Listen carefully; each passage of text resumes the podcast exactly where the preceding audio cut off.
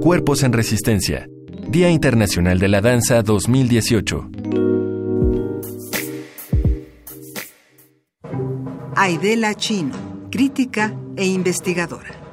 La UNAM es un espacio abierto no solo al pensamiento y las prácticas que surgen desde la academia y la ciencia, sino que una parte muy importante de su actividad diaria está vinculada a las prácticas artísticas. En este sentido, la danza ha sido parte fundamental de la vida cotidiana de los universitarios.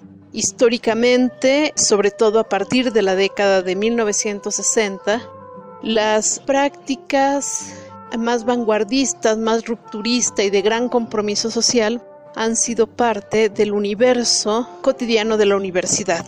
Por ahí pasaron figuras no solamente de la talla de una Gloria Contreras, sino otras que generaron discursos novedosos para el escenario mexicano. Estoy hablando de alguien como Paula Weiss, que si bien la vinculamos mucho más al videoarte, ella misma practicó la danza y su interés siempre estuvo orientado a vincular la danza con los nuevos medios que aparecían en el universo de posibilidades de los artistas.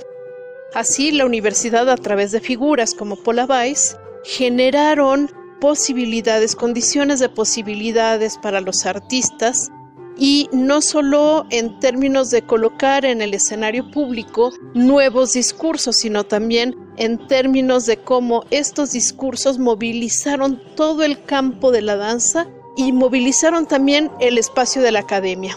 Consideremos que Paula Weiss fue la primera universitaria que se titula con un video en lugar de una tesis escrita porque su propio video era una tesis en donde se vinculaba el arte, la tecnología, la academia, cruces disciplinares que hoy forman parte de la práctica cotidiana en la universidad. En este sentido, la universidad es un espacio en donde la danza permite vincular pensamiento crítico, originalidad y ruptura. Consulta las actividades en danza.unam.mx. Radio UNAM, experiencia sonora.